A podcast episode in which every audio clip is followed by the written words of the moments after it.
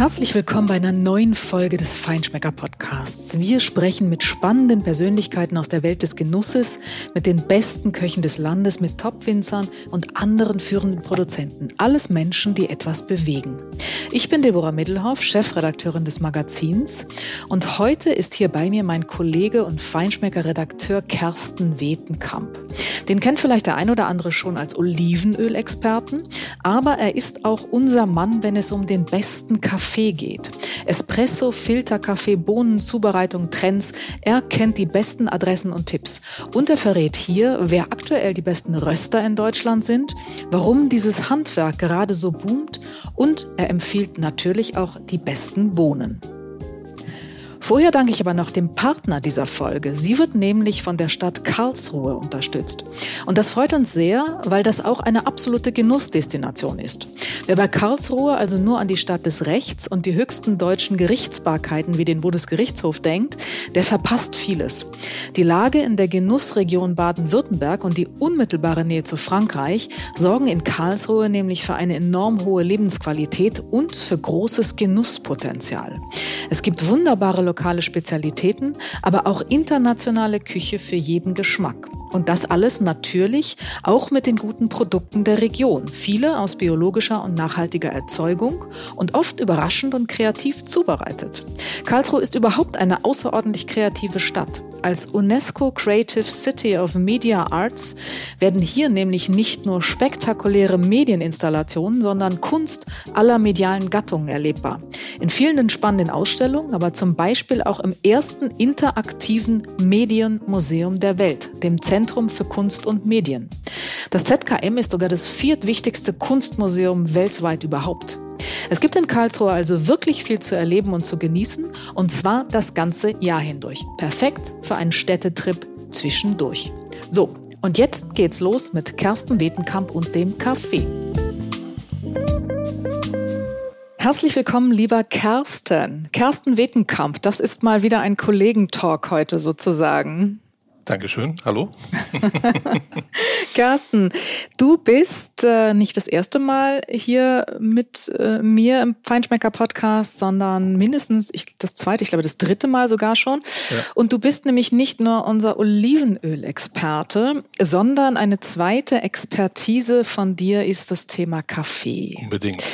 Und du hast ähm, zusammen mit äh, unserer Kollegin Gabriele Heinz äh, den aktuellen Guide verantwortet, der jetzt gerade mit der aktuellen Feinschmecker-Ausgabe im Handel ist. Und zwar sind das äh, über 500 Cafés und Röstereien in Deutschland, die ihr dort recherchiert und zusammengetragen habt. Und du hast das Thema Röstereien verantwortet, weil du eben ähm, unser Kaffeeexperte bist. Und als Kaffeeexperte ist die persönlichste Frage, die man dem stellen kann, ist natürlich, was trinkst du morgens als allererstes? Also ähm, morgens trinke ich natürlich Kaffee aus einem Vollautomaten und ähm, wenn ich dann noch Lust habe, meine Frau auch Lust hat, dann gießen wir den Filterkaffee auf. Aber es ist dann schon etwas, was ihr zelebriert sozusagen. Ja, so ein bisschen. Also man muss ja keinen riesen Bohai drum machen, aber ein Handfilter ist auf jeden Fall gut. Filterpapier und einen Wasserkocher brauchst du natürlich. Und dann idealerweise kannst du die Temperatur einstellen auf so 90 Grad und dann gehst du den schön langsam mit kreisenden Bewegungen auf und dann hat man so ein kleines, schönes Kaffeeritual für den Morgen. Carsten, ich finde, wir sollten dazu mal ein Videotutorial aufnehmen. Ja, ich finde das auch. Eigentlich fehlt hier heute das Bild.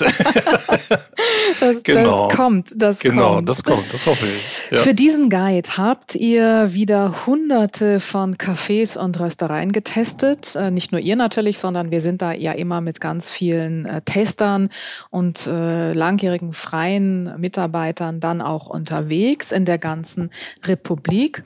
Was ich ganz erstaunlich finde, und das habt ihr ja auch festgestellt bei euren Recherchen, es gibt äh, unglaublich viele neue, junge Röster. Also man kann, glaube ich, wirklich von einer ganz neuen Generation dort sprechen. Das ist schon erstaunlich, wie viele da mittlerweile wirklich am Start sind, oder? Ja, absolut. Also ich glaube, wir hatten noch nie in Deutschland so viele tolle Röster so viel tollen Kaffee. Das ist wirklich Wahnsinn, wie viele neue Adressen es da gibt.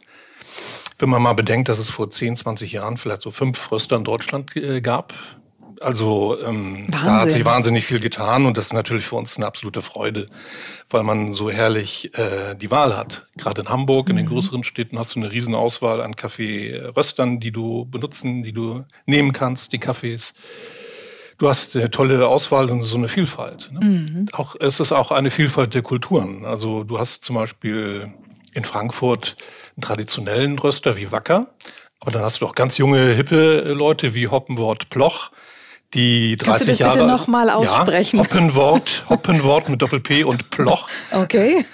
Die es erst seit zwei, drei Jahren gibt und die den Kaffee auch anders machen als die traditionellen Röster. Und da hat man eben die Wahl. Das ist eben sehr spannend. Mhm. Tolle Vielfalt. Mhm. Und das ist ja auch erstaunlich, wie engagiert die sind, glaube ich. Nicht? Also das ist ja Wahnsinn, ja. was die für einen Aufwand betreiben. Also die, die suchen die Kaffeebauern persönlich auf, die ja. fermentieren ja. ungeheuer aufwendig. Das ist ja wirklich ähm, auf Einzellagen, glaube ich, ähm, also so ein bisschen höher, schneller, weiter, habe ich also manchmal das genau. Gefühl auch. Aber das ist ja unglaublich, was die für einen Aufwand betreiben. Riesig. Das ist natürlich auch eine Nische.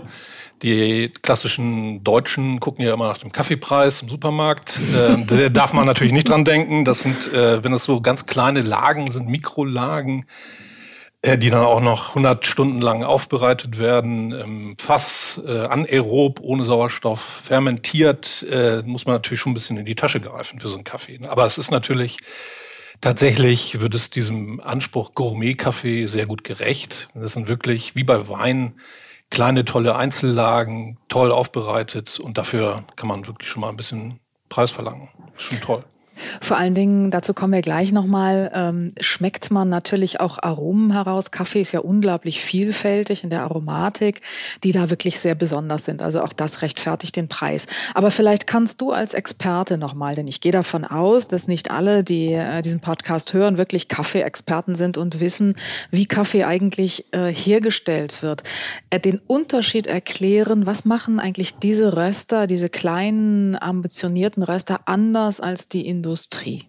Also der große Unterschied ist natürlich das Rösten selber. Das heißt, wir sprechen hier von der Langzeitröstung. Die haben alle so, ein, so eine schöne, so einen Röstapparat bei sich stehen. Ähm, der röstet oft nicht mehr als 50 Kilo. Äh, und in der Industrie hast du eine Kurzzeitröstung bei 800 Grad. Das ist einfach nicht bekömmlich, weil dann der Kaffee noch viele Säuren enthält. Und wenn du jetzt normalerweise der schöne Manufakturkaffee, der wird 15 Minuten bis 20 Minuten geröstet. Der röstet, der filtert quasi die blöden Säuren raus und dann hast du am Ende sehr viel mehr schönere Aromen als der Discounter-Kaffee auf jeden Fall. Das mhm. ist wirklich eine andere Klasse, eine andere Welt, würde ich sagen. Und ist es sozusagen eine, ich sag mal, eine lineare Qualitätssteigerung? Je aufwendiger geröstet wird, desto besser ist der Kaffee nachher auch? Oder ist das irgendwann auch so ein bisschen ein Nerdtum? Also das Rösten würde ich jetzt gar nicht sagen, ist jetzt eigentlich nicht im Fokus dieses Hipster-Wesens, wenn du so willst, mhm. sondern mehr die anderen Sachen, das Auffinden des Kaffees und das Fermentieren. Die Röstung hat sich jetzt eingespielt. Also das läuft auch oft per Computerprogramm, das läuft mhm. ganz gut. Die haben Protokolle darüber, die rösten eben ihre 18 Minuten, die schauen, dass jeder Kaffee ähm, unterschiedlich geröstet werden muss, je nachdem, wo er herkommt. Ob du natürlich auch Filterkaffee hast oder Espresso. Aber das ist im Augenblick gar nicht so das Spannende, das Rösten selber, sondern den Kaffee überhaupt aufzutreiben, zu finden, die kleinen Lagen und dann darüber zu fachsimpeln, was für Aromen da vielleicht in der Tasse drin stecken könnten. Wo kommen denn ähm, deiner Erfahrung sozusagen aus der aktuellen Recherche nach ähm, die besten Kaffees im Moment her? Also ganz vorneweg scheint mir Äthiopien zu sein. Das mhm. ist äh, eine ganz tolle Ecke wo du auch noch als einziges Land der Welt, soweit ich weiß, wilden Kaffee, also wild wachsenden Kaffee ernten kannst im Urwald. Und ähm, die auch sehr führend sind mit dem Fermentieren, mit kleinen Einzellagen. Und danach, ähm, würde ich sagen, kommt Südamerika mit Guatemala, Costa Rica. Das sind so meine drei Favoritenländer, wenn du so willst. Und worin unterscheiden sich die vielleicht auch in der Aromatik? Kann man das sagen? Ja, man könnte schon als Fachmann, würde ich sagen, kann man das rausschmecken. Der Äthiopen-Kaffee, äthiopische, ist sehr fruchtig im Sinne von, du hast da Orangen drin, Cassis, ein bisschen Heidelbeere und der südamerikanische ist mehr in der würzigen Richtung, hat ein bisschen mehr Thymian, hat mehr ähm, Lakritz, Schokolade, solche Aromen. Das ist schon wirklich ein Unterschied. Mhm, okay. Und ähm, wenn du jetzt mal so an die Röster denkst, die ihr da kennengelernt habt, auch bei eurer Recherche, ähm, gerade wenn die losgehen und direkt den Handel mit den Herstellern, mit den Erzeugern suchen, ist ja gerade auch beim Kaffee das Thema fairer Handel ein ganz großes Thema und auch Nachhaltigkeit natürlich. Aber fairer Handel ist, glaube ich, ja. das, worauf diese neue Generation auch ganz stark Wert legt. Wie, wie muss ich mir das vorstellen? Also wie finde ich einen Kaffeebauern in Äthiopien oder wie finde ich wilden Kaffee in Äthiopien und dann den Bauern dazu, der mir den ähm, dann auch zur Verfügung ja, stellt und liefert. Das, das ist, ist ja schon ein Stück Abenteuer. Ja, das ist auf jeden Fall abenteuerlich. Das erzählen die auch gerne, zum Beispiel bei Elbgold. Das ist ja auch für die jedes Mal wieder ein Abenteuer. Die sind wahnsinnig viel unterwegs im Jahr, die Annika Taschinski von Elbgold. Die kennen sich aber seit Jahren aus in den Ländern und haben ihre Kontaktleute. Also ohne die Kontakte kannst du da natürlich nichts werden. Du brauchst äh, Helfer, du brauchst Freunde vor Ort. Agenten. Ähm, nicht jeder handelt den Kaffee auch selber. Es ist auch durchaus ehrenwert, äh, hier über Hamburg zu gehen, über die Fachhändler, Importeure. Wenn du jetzt zum Beispiel in Süddeutschland äh, bist du ein bisschen weiter weg vom Hafen, den Kaffee handeln willst. Ne? Aber natürlich die schönsten Geschichten sind die von den Röstern, die vor Ort sind, die da mit dem Jeep durch die Gegend fahren und bei der Ernte helfen und sich das anschauen. Und wenn man jetzt bei Fairtrade äh, bleibt, dann ist es natürlich viel einfacher, zum Supermarkt zu gehen oder zum Feinkostladen und so nach dem Siegel zu schauen. Aber da sind die kleinen Röster drüber hinaus. Also sie brauchen eigentlich dieses Siegel nicht sondern sie schreiben auf die Packung, äh, was für ein Kaffee das ist, bei wem sie es geerntet haben. Den schreiben oft den Namen des Farmers drauf. Das finde ich auch klasse. Das hatte man ja früher gar nicht. Und dann schreiben sie eben ganz transparent entweder auf die Tüte drauf, was sie noch alles tun. Da werden Schulen finanziert, Krankenhäuser, äh, Infrastrukturprojekte. Manchmal gibt es Frauenprojekte, dass Frauen ökonomisch auf eigenen Bahnen stehen können. Das sind alles tolle Projekte. Oder es gibt einen QR-Code auf der Packung, wo man mit dem Handy das scannen kann und dann erfährt man auch viel. Also ich finde das ganz toll, diese Transparenz mal dem Kunden ähm, zugänglich zu machen. Das finde ich, auch bei Öl ist es genau dasselbe Thema. Das ist immer toll, wenn du als Kunde erfährst, was genau eigentlich passiert. Also mit dem Kaffee trinken dann auch noch ein bisschen die Welt verbessern. Genau, das ist ja auch legitim. Und man, ja, ja, die haben natürlich, ja. Nicht nur legitim, das ist ja. ungeheuer vorbildlich. Ja, ja, die haben natürlich aber auch natürlich ein Interesse, dass sie jedes Jahr den tollen Kaffee wieder kriegen. Und deswegen müssen sie versuchen, die Farmer bei der Stange zu halten, dass sie nicht aufgeben angesichts von niedrigen Preisen. Das ist natürlich auch leider ein Thema äh, denn nicht jeder zahlt gerne. Und es gab in Brasilien ja auch äh, Missernten. Da gibt es auch manchmal ähm, Klimastress, Frost oder alles Mögliche, was passieren kann, was den Kaffeepflanzen schadet. Und deswegen ist das schon eine wackelige Kiste. Und es ist alles toll, wenn du versuchst, nachhaltig zu sein. Auch in dem Sinne, dass du die Farmer nachhaltig unterstützt, dass du jedes Jahr wieder so tolle Qualitäten kriegst. Ne? Da muss man, da kann man auch als Kunde das Ganze unterstützen, indem man ein bisschen mehr ausgibt für den Kaffee und das damit unterstützt. Hast du eine Idee, welche Rolle der Klimawandel für diese Region und damit für den Kaffee spielt? Das ist immer ziemlich schwierig zu sagen. Ähm, das beschäftigt die sicherlich genauso wie andere Bereiche wie Wein oder Olivenöl. Es ist aber sehr kompliziert und sehr komplex bei Kaffee. Und da muss man einfach sehen, es ist einfach immer schon so gewesen, dass du nie auf eine einzige Gegend dich konzentrieren kannst und immer da den Kaffee bekommst, weil es immer schon schwankt. Und da musst du eben mal Nachbarregionen ähm, anfahren oder ein anderes Land versuchen zu nutzen, weil der Kaffee ist so ein Naturprodukt, der schwankt und die Ernten sind nie jedes Jahr gleich und jedes Jahr so toll. Gerade wenn du eine kleine Manufaktur bist und eben auch nur mit ja. geringen Mengen äh, arbeitest, ne, ist dein Risiko natürlich schon e extrem hoch. Ja, deswegen kannst du dich nicht auf so eine kleine Parzelle von einem Hektar oder so versteifen. Mhm, mhm. du musst wirklich Verschiedenes ausprobieren. Mhm. Kannst du noch mal erklären, ähm, wenn wir darüber reden, äh, ökonomische Eigenständigkeit ähm, und Unterstützung der Bauern, Fair Trade bedeutet ja auch, dass die meisten von denen so gut wie keine Zwischenhändler haben. Äh, genau. Also entweder genau. sehr wenig oder tatsächlich gar keine und das direkt machen. Dass das, was der Kunde am Ende zahlt, auch zu erheblichen Teilen Teilen oder zu nennenswerten Teilen wirklich bei dem Erzeuger ankommt. Ganz genau. Also das steht ähm, als Direct Trade auf der Packung. Das versteht man als Direct Trade. Man kann sich das auch erschließen, wenn drauf steht, wir kaufen den Kaffee direkt beim Farmer in Äthiopien, da und da bei der Kooperative. Das finde ich, auch spannender als das Fairtrade-Siegel, ehrlich gesagt, weil man auch da nicht weiß, wo Gelder genau hinfließen. Was mhm. beim Direct Trade weißt du, dass der Farmer das quasi direkt bekommt und kein Agent dazwischen steht. Und dann steht auf der Packung was drauf? Entweder Direct Trade oder direkt gehandelt direkt importiert. Jedenfalls das Wort direkt ist da sehr wichtig. Mhm. Das heißt, wenn ich so eine Packung habe, wenn du jetzt drei Kriterien nennen solltest, wie der Kunde, der Verbraucher, also wir, äh, an der Packung erkennen kann, äh, ob das jetzt ein Kaffee ist, der eben so die, die Voraussetzungen oder die Erwartungen erfüllt. Worauf muss ich dann achten?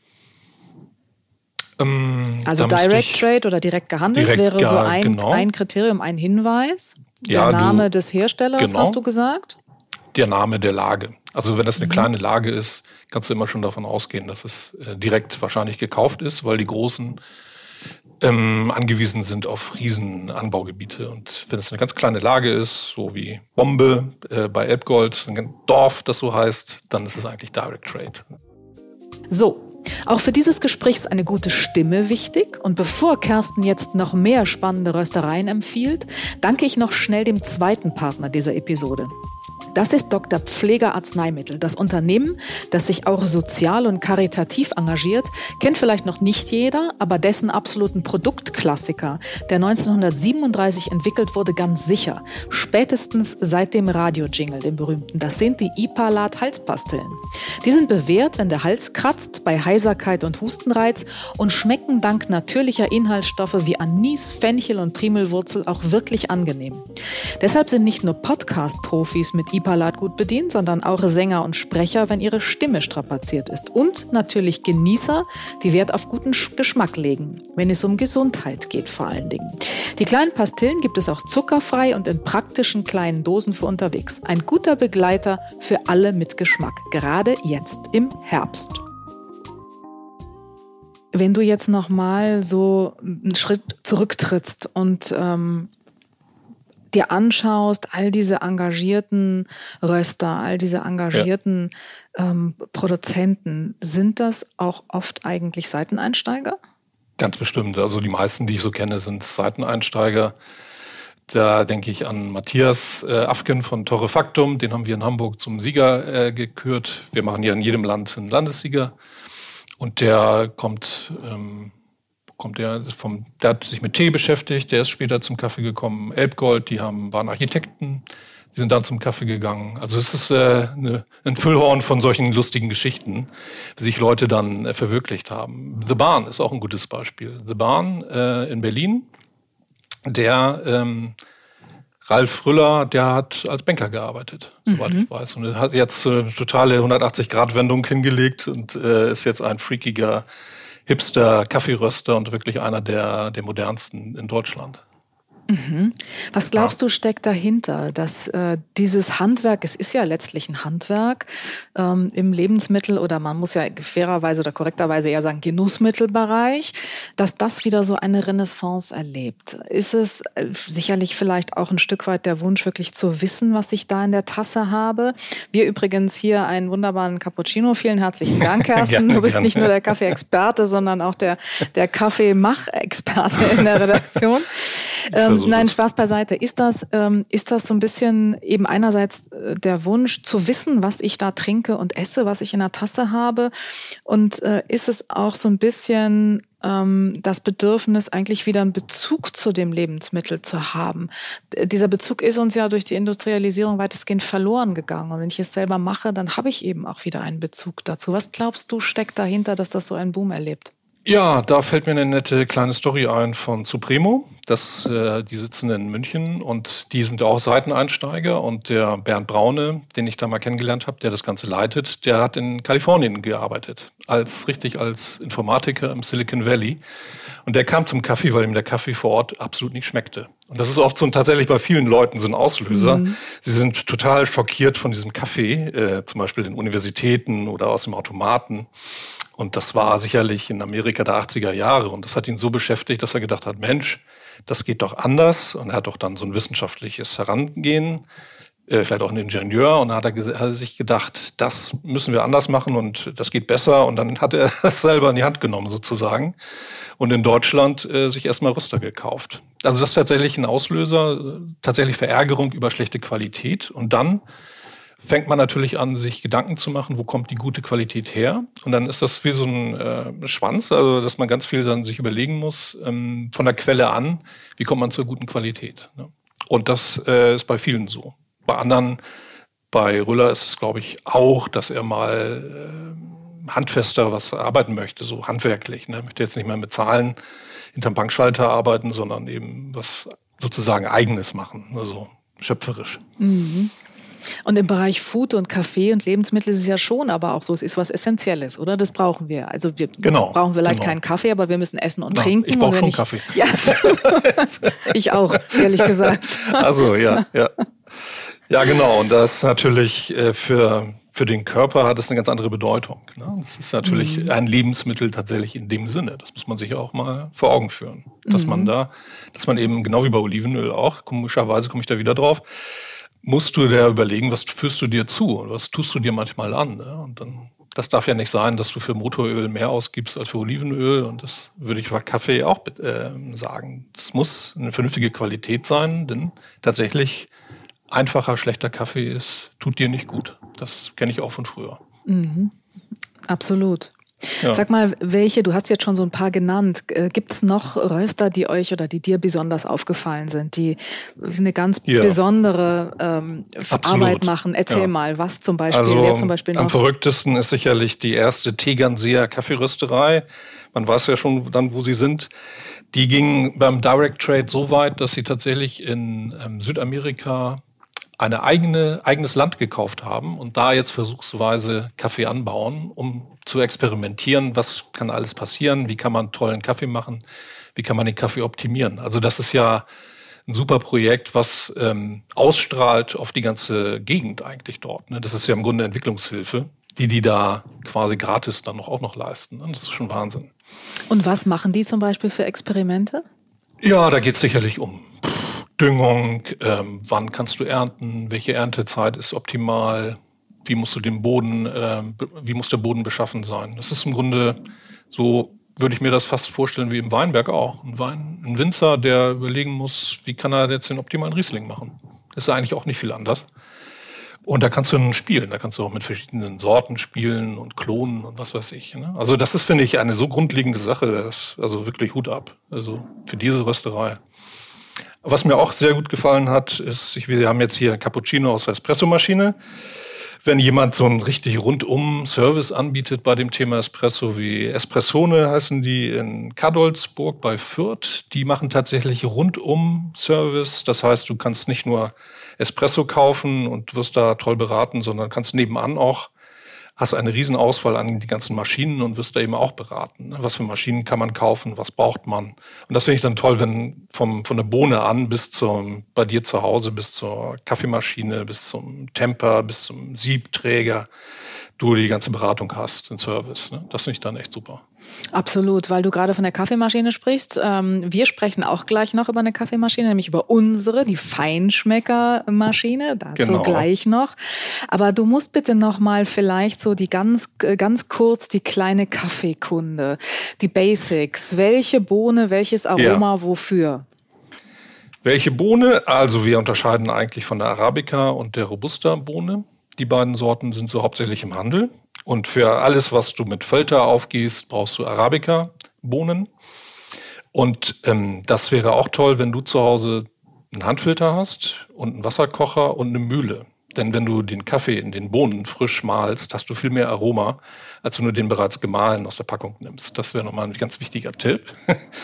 Und alles, was mit Espresso zu tun hat, was wir jetzt hier in der Tasse als Cappuccino haben, hatte ich hier ein bisschen aufgegossen, das sollte bitteschön äh, eine dunkel geröstete Bohne sein. Das kann Arabica sein, das kann aber auch sehr gerne Arabica und Robusta sein. Ich bin ein Anhänger der Robusta-Bohne. Die ist zu Unrecht ein bisschen geschmäht worden in den letzten Jahren. Jetzt ja ein riesen Revival erlebt. Die wird hauptsächlich in Indien und Vietnam angebaut, ist ein bisschen robuster, wie der Name sagt. Und die macht im Espresso diese schöne Crema eigentlich. Und das liebe ich ja, wenn der Kaffee aus dem Siebträger so, man sagt ja auch wie so ein Schwänzchen, ein Mäuseschwänzchen langsam in die Tasse rollt, dann lacht ja mein Herz. Also diese leckere Crema, die so viel Aroma in sich trägt und äh, gelöste Öle, das ist einfach äh, auch in Italien fast unübertroffen. Äh, super Aroma in der Tasse, das braucht man einfach. Mhm. Was für ein Mischungsverhältnis ist da ideal? Also ich, das ist natürlich Geschmackssache. Es gibt auch Leute, die bieten 100% Robuste an. Das finde ich aber sehr heftig, weil man da, der hat mehr Koffein. Da, wenn ich sowas trinke, kriege ich tatsächlich Herzklopfen. Mhm. und, und, ich finde es ein bisschen zu hart, aber eine Mischung aus 80% Arabica und 20 Robuste oder 70 und 30, das finde ich persönlich echt ideal und das sind Kaffees, die wirklich toll Spaß machen. Mhm. Und beim Filterkaffee? Beim Filterkaffee hast du eine riesen Auswahl. Ähm, immer Arabica, wenn es geht. Und äh, immer Langzeitgeröstung natürlich. Äh, in Bohnen, wie gesagt, musst du dann malen. Und dann hast du eine Wahl, da kann man nehmen von äh, Indien, der im Monsun geerntet wurde, bis zu Costa Rica, was ich auch sehr toll finde, diese ähm, etwas pflaumigen Aromen. Äthiopien ist groß und führend eine riesen Auswahl und das ist einfach schön, das alles mal durchzuprobieren und dann irgendwo seinen Favoriten rauszuschmecken. Das mhm. kann ja auch mhm. äh, hängt ja auch von deiner Stimmung ab. Ne? Was du Montag hast du vielleicht Lust auf was anderes als Dienstag nimmst du einen Kenia-Kaffee, dieser fast schon spitzen äh, Orangensäure, ein bisschen zitrusartig, Kenia-Hochlage. Und dann hast du aber Mittwoch mehr Lust auf einen schönen ähm, mexikanischen oder einen Guatemala, Antigua oder Mexika, Mexiko Maragogipe, die viel milder schmecken, ein bisschen äh, nach Schokolade mehr und Kakao. Also das ist eine Riesenauswahl. Das klingt, als bräuchte ich zu Hause aber auch zehn Kaffeemaschinen. Ein bisschen. Den brauchst du ja nicht. Weil, ja, jein. Also ich frage mich immer, wir haben äh, unsere Kaffeemaschine hier stehen. Wir sprechen gleich noch kurz über die, aber ich, ähm, weil ich das gerade sehe, frage mich dann immer, die Bohnen habe ich dann bei so einem Vollautomaten oben im Filter oder ich habe sie vielleicht in meinem Kaffee, in, in meiner Mühle. Ähm, tue ich dann am besten immer nur so viel rein, wie ich jetzt gerade auch male, genau, ähm, weil genau. sonst lagern sie ja auch nicht so optimal. Ja. Du brauchst auf jeden Fall Gefäße dafür. Also das wäre ganz toll, wenn du Dosen hast mit einem luftdicht schließenden Deckel, damit der Aroma, die, äh, damit die Bohnen dort ihr Aroma behalten. Das wäre schon ganz gut. Und dann, wenn du tatsächlich die Vielfalt nutzen willst, dann musst du tatsächlich ein bisschen investieren, mehrere Kaffeedosen kaufen, die ja auch hübsch aussehen können und äh, kannst den Kaffee darin aufbewahren. Aber du musst tatsächlich, ähm, darfst den Kaffee nicht lange aufbewahren, weil er ziemlich schnell sein Aroma verliert möglichst immer frisch kaufen beim Röster. Man hat ja hier auch keine Note, also man kann ja immer dann zum Röster gehen, wenn man Bedarf hat. Und ich würde es auf jeden Fall nicht horten, auch nicht äh, im Vakuum oder so. Das ist alles nicht so toll wie das frisch geröstet, frisch gemahlen. Ist das eine herrliche Sache. Das stimmt. Ähm, hast du Erfahrung mit Online-Versendern eigentlich auch? Viele versenden, ja, die meisten versenden online. Ist das ja. genauso frisch, wie wenn ich selber hingehe? Ja, ist schon, schon echt ne? gut. Ist also, wirklich gut geworden, was die Qualität. Ich kenne, ob Supremo ist, ob es The Bahn ist, ähm, mhm. die sind mhm. schon toll. Doch, mhm. hast du eigentlich wenig. Das ist ja das Tolle in Deutschland. Also du hast in Deutschland äh, so eine Riesenmöglichkeit, selbst wenn du ganz entlegen wohnen solltest, äh, kannst du online super Kaffee relativ frisch bekommen. Also er ist ja zwei, drei Tage alt und äh Zwei Tipps für einen guten Online-Händler oder Versender? Äh, ja, Supremo würde ich sagen, ist Top Nummer eins eigentlich. Also die wirklich alles abdecken, Filterkaffee, Espresso. Alles andere, Espressone ist toll für Espresso-Fans. Live and Coffee ist toll, auch für Espresso-Fans. Oder Torrefactum ist auch toll für Espresso-Fans, aber für Filter und Röstzeit ähm, ist auch toll, weil der auch diese Fermentation äh, und Elbgold diese Fermentation ähm, ausprobiert und freakig ist. Und wenn man ähm, ganz modern sein will und da mal äh, schauen will, was die Hipster machen und die Nerds in diesem Bereich, dann kann man auf jeden Fall Röstzeit äh, und Elbgold mal ausprobieren. Das sind mhm. sehr lust witzige, sehr aromatische Kaffees. Ja, das stimmt, muss ich dir zustimmen.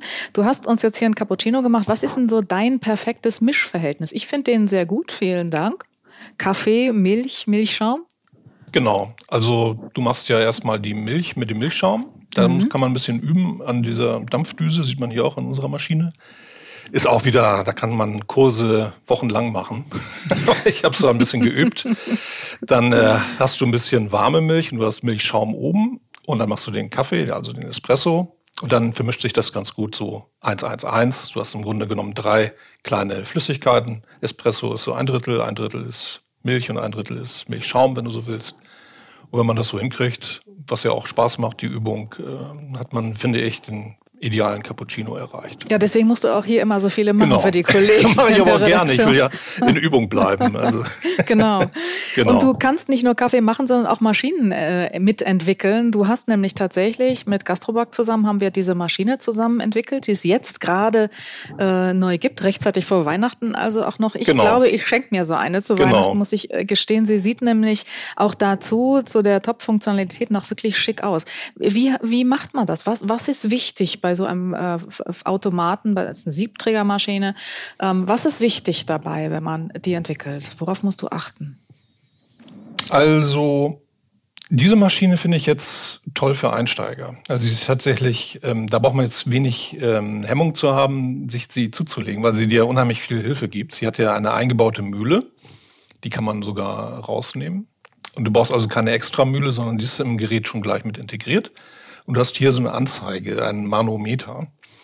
Und das Manometer zeigt dir den Druck. Und das hilft dir, wenn es hier in der Mitte steht, also hier so ein grüner Bereich, ideal, dann siehst du, dass du alles richtig gemacht hast und der Kaffee schmeckt. Das ist eine Riesenhilfe, finde ich. Und das wäre immer so mein Tipp, wenn man sich eine Maschine zulegen möchte. Da soll mindestens so ein Anzeige, äh, Anzeiger mit dabei sein, damit man das äh, richtig gleich sieht. Man sagt ja auch 9 Bar ist der Druck, der ideal ist, wenn er hier aus dem Siebträger rausfließt. Und ohne ist es schon ganz schön mühsam. Da muss man schon Erfahrung haben. Aber gerade so Einsteiger fahren mit diesem Gerät, finde ich sehr, sehr gut.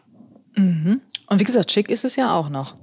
Und du kriegst einen Temper, das ist ja ein kleiner Stempel, den, mit dem man ja den Siebträger äh, Jetzt klappern wir ein bisschen, Kaffee, weil du den jetzt genau, gerade rausmachst. Der Siebträger genau. mit hier mit toll mit dem Walnussholzgriff, sieht auch schick aus.